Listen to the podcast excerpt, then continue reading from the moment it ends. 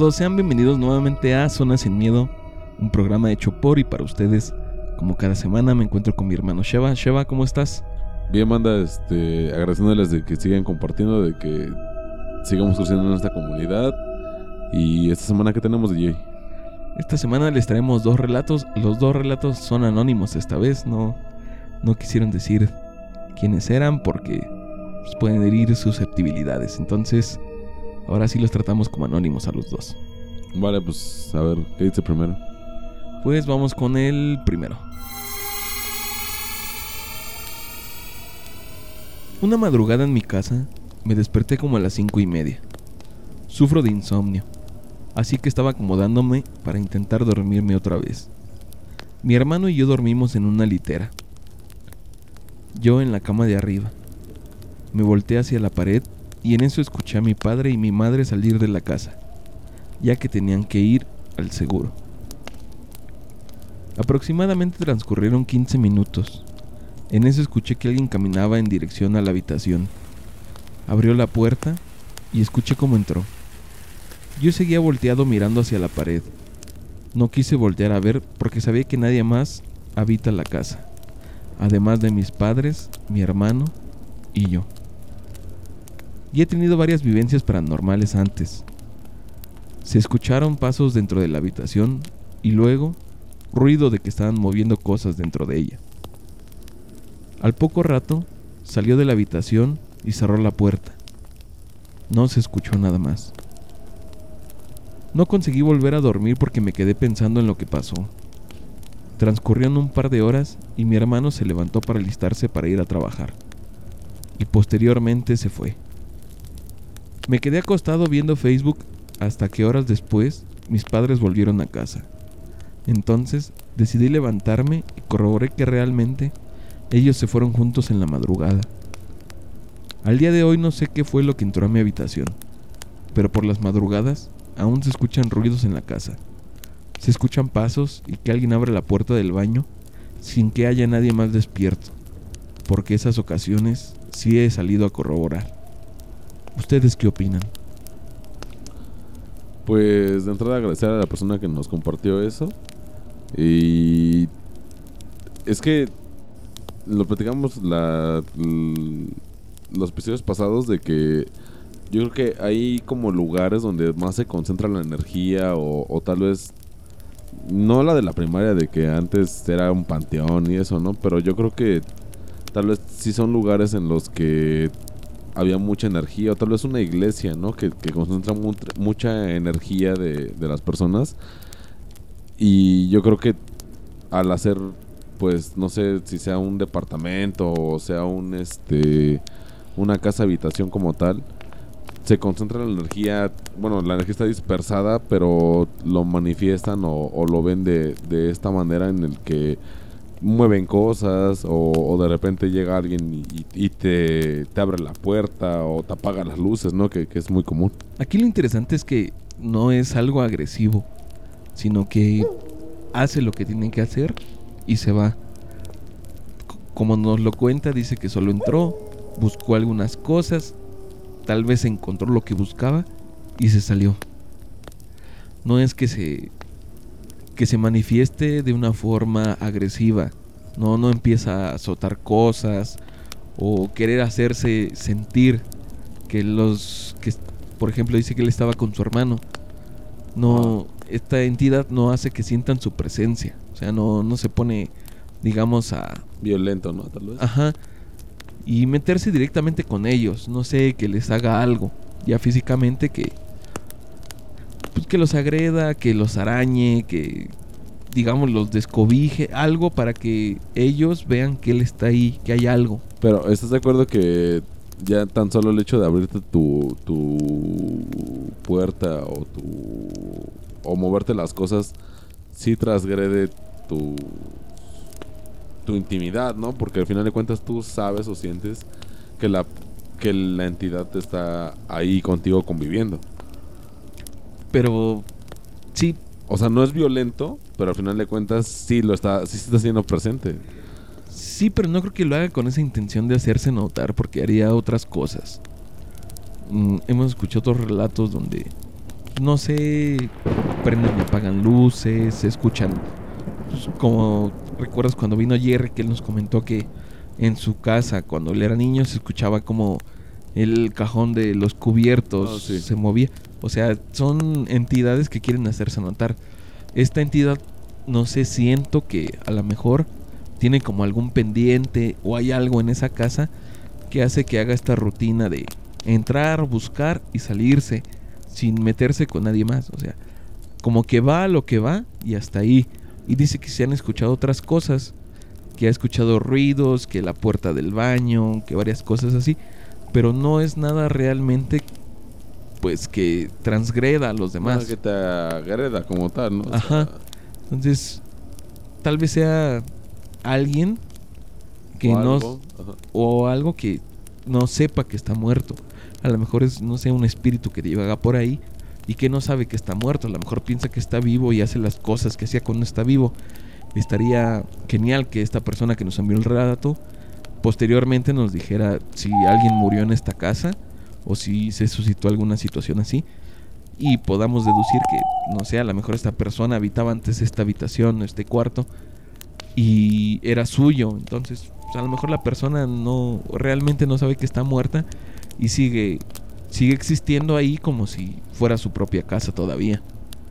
Sí, y, más cuando, o sea, que, que busque o que se haga sentir con las puertas, con las acciones que realiza, pues tú sabes que hay un ente externo a, tu familia nuclear, como nos menciona que son cuatro personas en esa casa. Y, te das cuenta pues cuando algo se mueve o cuando algo no está, cuando, cuando de repente te prenden una luz o, te abren la puerta y dices, bueno, o sea, yo sé dónde está, ahora es que yo sé en qué momento del día está cada persona y al final de cuentas pues está algo más dentro de, o sea, es algo ajeno a lo cotidiano. Y también me gustaría que nos dijeran si alguien más en esta casa ha vivido algo por el estilo. A lo mejor cuando esta persona no está, que se queda, no sé, solo No, su mamá, ¿eh? Sí. su papá o su hermano, escuchan otras cosas. Sí, sí, porque también tal vez con él se manifiesta de esa forma buscando algo y no sé, con su hermano o con su mamá se manifiesta, eh, no sé, tal vez que más violento o, o ni siquiera se han dado cuenta de la presencia, ¿no? O sea, tal vez eh, eso también influye. Sí, exacto. A lo mejor ellos nunca han escuchado nada, ¿no? Sí, claro, o sea, nada más, y, y- y es curioso, ¿no? O, o peculiar de que con solo con una persona se manifieste más, porque lo hace más susceptible a estos hechos. Creo que hay personas que tienen como este don, esta habilidad de ver y escuchar cosas más allá de lo común. A lo mejor en su familia él es el único que tiene este don. Sí. A lo mejor los demás suceden cosas, pero como ellos no están, digamos, Familiarizados. familiarizados con este tipo, pues no le dan atención y no se percatan de que esto existe. A lo mejor sí esta entidad sigue haciendo cosas todo el día en la casa, pero nadie lo ha notado. Nadie Sí, tal sabe. vez esa susceptibilidad de, de esta persona que nos compartió, pues sea más, eh, más sensible a este tipo de energías, a este tipo de entidades en el que él luego, luego se da cuenta. Pero, pues, no sé, o sea, ojalá nos pueda compartir un poco más de información pues para profundizar y tenemos otro relato, ¿no, DJ? Sí, entonces pues, sabemos que nos escuchas. Si escuchas esto, pues mándanos otra vez lo que estamos preguntando ahorita y lo debatiremos en otro capítulo. Por lo mientras, vámonos con el siguiente relato. Buenas noches. Bueno, pues ahí les va mi primer relato. Resulta que hace tres años murió mi hermano y él vivía con mi mamá. Así que después de darle cristiana sepultura, me quedé a dormir con mi mamá durante varias noches seguidas. Hasta que después de una semana me fui a trabajar alrededor de las 8 de la noche con mi taxi en la Ciudad de México. Yo tengo más de 20 años siendo servidor público y bueno, al que conozca la zona norte de la ciudad, tomé la avenida Centenario y me metí a la colonia Martín Carrera. Desde que salí, muchas manos se levantaban para llevarlos. Pero como estaba todavía un poco triste por la muerte de mi hermano y el sufrir de mi madre, pues no quería hacerles la parada. Debo de decir que era diciembre, alrededor del 18 o 19. Había mucha gente en la colonia y fue hasta que vi a un par de señores. Era una mujer y un señor de la tercera edad. Yo calculo que tenían alrededor de 70, 80 eh, años. Me paré junto a ellos y el señor abrió la puerta. Me preguntó, ¿nos puede llevar a la colonia Gabriel Hernández? A lo cual le dije, claro señor, adelante. En ese momento los dos subieron al auto. Se me hizo extraño que primero subió el señor y luego la señora. Pero bueno, no le di mayor importancia. Cuando suben al auto, se sume normalmente con el peso de las personas. Bueno, no le di la mayor importancia. Se subieron y arranqué rumbo al lugar el cual no me llevaría más de 20 minutos. Debo de decir que había mucho tráfico y llovía muy leve. Cuando sube un cliente a mi carro, casi siempre voy platicando con él o ella. En especial, me sentía muy triste todavía y esa ocasión solo me dediqué a conducir, pero sentía una mirada muy penetrante. No me dejaban de observar y debo de decir que por lo menos los observé por el retrovisor tres veces pero nunca logré ver sus rasgos, solo su silueta de ambos. Nunca dijeron una sola palabra, solo sentía su mirada fría y penetrante, pero la verdad yo venía tan clavado en los recuerdos de mi hermano que no me importaban los detalles de mis clientes. En fin, al llegar a la ubicación, exactamente en la colonia Ampliación Gabriel Hernández, les comento a mis clientes. Amigo, usted me indica dónde los bajo. Amigo, amigo. Volteó y los dos ya no estaban en el carro. A quien conoce la colonia Gabriel y la ampliación Gabriel Hernández, la separa un panteón. Y fue justo ahí donde los dos desaparecieron de mi carro. Juro que la sangre se me congeló y un temblor en todo mi cuerpo, pero ellos ya no estaban dentro del carro. El taxímetro todavía seguía funcionando desde que lo activé Todavía me estremezco a saber que subí a mi carro dos personas extrañas y nunca se me va a poder olvidar la mirada de los dos. Eso me pasó hace tres años. Cada que paso por ahí se me pone la piel chinita, y más cuando es de noche. Pero ¿qué le vamos a hacer? Así es mi trabajo. Tenemos mucho que contar. Gracias. Bendiciones y buenas noches. Es que, bueno, mm, o sea, está, está cabrón el, el, relato, güey, porque al final de cuentas, eh, él sí subió el pasaje, ¿no? O sea, lo vio, se esperó el tiempo que fuera necesario, le abrieron la puerta del taxi porque eh, hace énfasis en eso, y, y en el trayecto él sentía que las personas lo miraban, ¿no? O sea, sentía esa, eh, ese instinto de observación que llegó un momento donde se, puso incómodo el, asunto, pero pues al final de cuentas era su trabajo y él en, tanto a su pena como su chamba, pues recorrió lo que tenía que recorrer y, y el momento de que le marcan supuestamente el alto donde más o menos él conocía, pues ya no hay nadie. O sea, sí, sí está cabrón, ¿no? Porque como dice, o sea, hay un panteón en la Gabriela Hernández y, y desaparecen personas mágicamente, pues no tan mágicamente, ¿no? O sea, eran almas que tal vez tenían que llegar a, ese destino y en el trayecto por una u otra fallecieron. Eh, creo que es muy común este tipo de historias. Ya he escuchado varias similares de taxistas en las que se les sube el pasaje, le dicen a dónde tienen que ir y cuando llegan voltea y ya no están.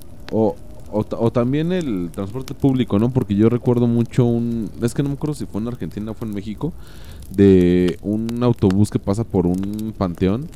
Y en el trayecto dice, siempre que paso por aquí, eh, porque se está grabando el chofer, siempre que paso por aquí, o me tocan para hacer la, la, bajada, o empiezan a mover las cosas. O sea, se oye que la gente empieza a recorrer. Dice, cuando yo ya casi llego a mi base. Si es más, y pone el teléfono así como de fondo en el pasillo del, del autobús.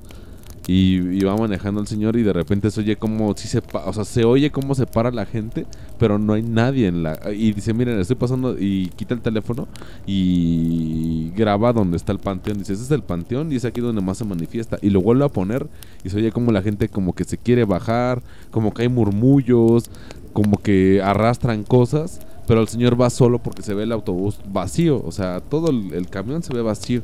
Y dice, nada más es en ese tramo. No sé a qué se deba, pero ya la gente que, que de hecho pues, nos dedicamos a esto, cuando alguien dice, por lo general es una señora, hace la parada, se sube, te paga y el momento de que vas avanzando ya no hay nadie. Dice, pero tú viste claramente que ni te hizo la parada, no le abriste la puerta, te pagó y al final de cuentas pues no, no hubo nadie en este trayecto. Esto me, me recordó, hace varios años vi en Facebook un video de, de alguien, creo que era del norte de aquí de México, como, como por Monterrey o algo así, que específicamente creo que era a las afueras de un panteón también. Pasaba en su auto escuchando la radio y decía que en cierto tope, porque era como que la marca Ajá. donde había un tope, cuando tú ibas escuchando el radio se interrumpía la señal y se empezaban a escuchar como voces. Ok, como, ajá, como frecuencias de radio, ¿no? Que se, se Ajá. metían. Como que frecuencias se filtraban en tu radio y se empezaba a escuchar así medio extraño. Y decía que esto pasaba siempre. Dice, Yo cada que paso por aquí sucede lo mismo. Y hay en ese es un video pero como de una compilación Ajá. de varias veces que pasó por ahí y en todas te dices te dice, ¿sabes qué? Pues ya voy a pasar por aquí, lo graba como un comienza a grabar como una calle antes. Y dice, ya vamos a pasar por el lugar donde siempre sucede lo mismo y que él lo digamos comenzó esto una noche que también iba a dejar un pasaje y que venían platicando y que de repente se quedaron callados porque empezaron a escuchar voces y los dos se quedaron bien así como de qué está pasando Sí, claro. y fue lo del radio dice que bueno en el video se muestra cómo va pasando por ahí en el radio se empiezan a escuchar mucha gente así como cuando es una multitud muy grande que no distingues nada Ajá. pero sabes que son personas. Así se escucha en el video. Y luego vi otro video donde más personas van a ese lugar. Así como, como que ya era un lugar que todos Turístico, ¿no? Yo creo. que- Mm, pues más o menos. Entonces hay otro video donde unos chavos, son unos chicos como entre 20 y 30 años, que igual graban y dicen, ¿saben qué? Vamos, esta noche vamos a ir al lugar donde escuchamos esta historia y vamos a ver si en realidad es cierta. Vamos a comprobar si es verdad lo que dicen, que, que pasando por aquí se escucha todo esto. Y me acuerdo que son dos personas, es, es un hombre y una mujer los que van. El hombre es el que va manejando y la mujer la copiloto. Y dice, no sé en realidad en qué estación tenga que estar o cómo sea esto, pero yo ya aprendí mi radio. Y se escucha de fondo la música así normal de radio y todo lo, lo que quieras. Pasan el tope y justo al pasar el tope se escucha como que se interrumpe el, el radio, se baja el volumen y empieza a sonar lo otro. Y dices que no sé si... Y si se espanta, dices que no sé, no sé qué está pasando, pero estoy escuchando otras cosas. Y empieza a justificarse, ¿no? Dice, no, a lo mejor por aquí cerca, a lo mejor hay un... Una hay emisora, ¿no? Una emisora O una antena, o- algo. Ajá. Dice algo debe de estar sucediendo. Avanza un tramo en lo que se escuchan estas voces y acá. Y de repente se escuchan como alaridos. Y entonces se espanta más y dice, no, es que esto no puede estar pasando. Avanza yo creo que unos 100 metros hasta donde llega un retorno. Dicen, vamos a pasar otra vez. Ya cuando llega el retorno ya las voces ya son mínimas y ya no se escucha casi nada. Entonces dice, vamos a pasar de regreso. Toma el mismo camino, es una avenida grande. Toma el mismo camino, se da el retorno y viene de regreso. Pero de regreso no se oye. Y dice, es que no, no creo que haya mucha diferencia pasar de ida que de regreso.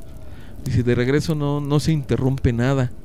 Y si es una, una señal de radio que, se, que está interfiriendo, no creo que haya mucha diferencia entre dos o tres metros que son los que hay de distancia entre lo que voy y en lo que vengo. Entonces vuelve a dar la vuelta, regresa, vuelve a pasar por el tope y vuelve a ocurrir lo mismo. Y es como que ese misterio de esa zona. Voy a tratar de buscar el video a ver si lo encuentro.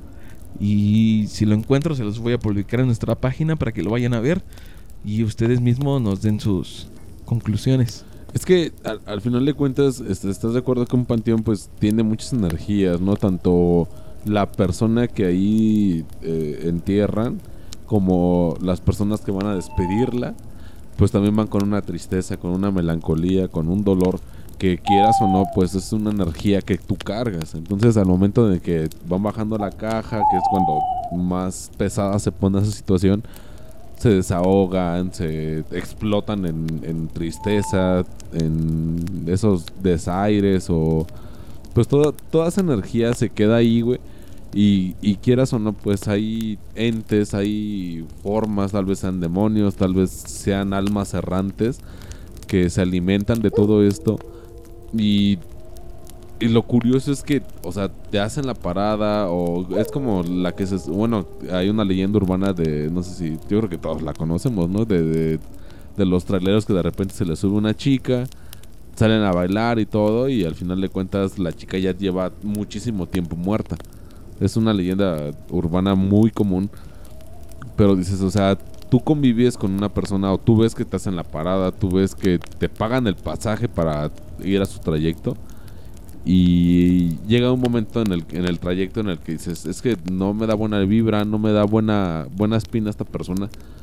Fuera tú de que sea un, una persona que tal vez tú la, la, la identifiques o la categorices como una mala persona, sino dices, ¿sabes qué? Es que esta persona no me vibra, o sea, como que, ¿por qué se me queda viendo? Desde que pasa al lado de mí, como que me erizó todos los vellos del, del brazo, como que no estaba cómodo. Y al final de cuentas, eh, pasa de hasta un cementerio, pasan una, un cruce también. Yo he escuchado que cuando pasan por un cruce de avenidas, la gente desaparece. Y es porque tal vez hay una, una lápida, una crucecita de que alguien falleció ahí y ahí desaparecen, porque eso también lo he escuchado en dos tres relatos. Ahorita que dices de los cruces, también he escuchado que en estos trabajos de brujería y todo eso, Sí. cuando utilizan, por lo general son gallinas o gallos negros, Ajá. les dicen que para deshacerse de ellos los tienen que dejar a un cruce.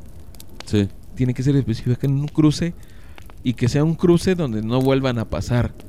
O sea, tiene que ser uno muy alejado de su rutina o de donde ellos vivan porque no tienen que volver a pasar por ese cruce porque ahí se quedan las energías. Digamos que el trabajo, que es el gallo, lo tiran ahí y esa energía se queda ahí, se va a ir con las personas que pasen o no sé si con la primera o se distribuye entre las demás, la verdad no tengo idea de esto, pero sí es algo que he escuchado que, que les dicen a ellos, tú tienes que dejarlo en un cruce, pero específicamente en un crucero. Ajá. O sea, no puede ser en una diagonal, no puede ser en una calle común, sino un crucero donde haga esta forma de cruz. Ya Ajá. sabemos que la forma de cruz pues se le atribuyen ciertas características espirituales. Sí, claro. Entonces, si es específico eso de que sea un crucero, ahí la dejas, pero no tienes que volver a pasar en ese mismo crucero. No, e incluso, bueno, ahí en el pueblo de mi abuelo, eh, dicen que la gente o la- las personas que han tenido un pacto con el diablo, que es en estos cruces. O sea, dicen, si quieres invocar al diablo o, o hacer un pacto con el maligno, pues es, es ahí. Y este, al final de cuentas, cuando pues cuando pasan estas energías, cuando llega este cruce de, de- de cosas, ya sea panteón, ya sea como lo mencionamos, unos caminos cruzados, al final del día pues son, son situaciones, son energías que uno no sabe qué onda y pues, ahí están por algo, ¿no?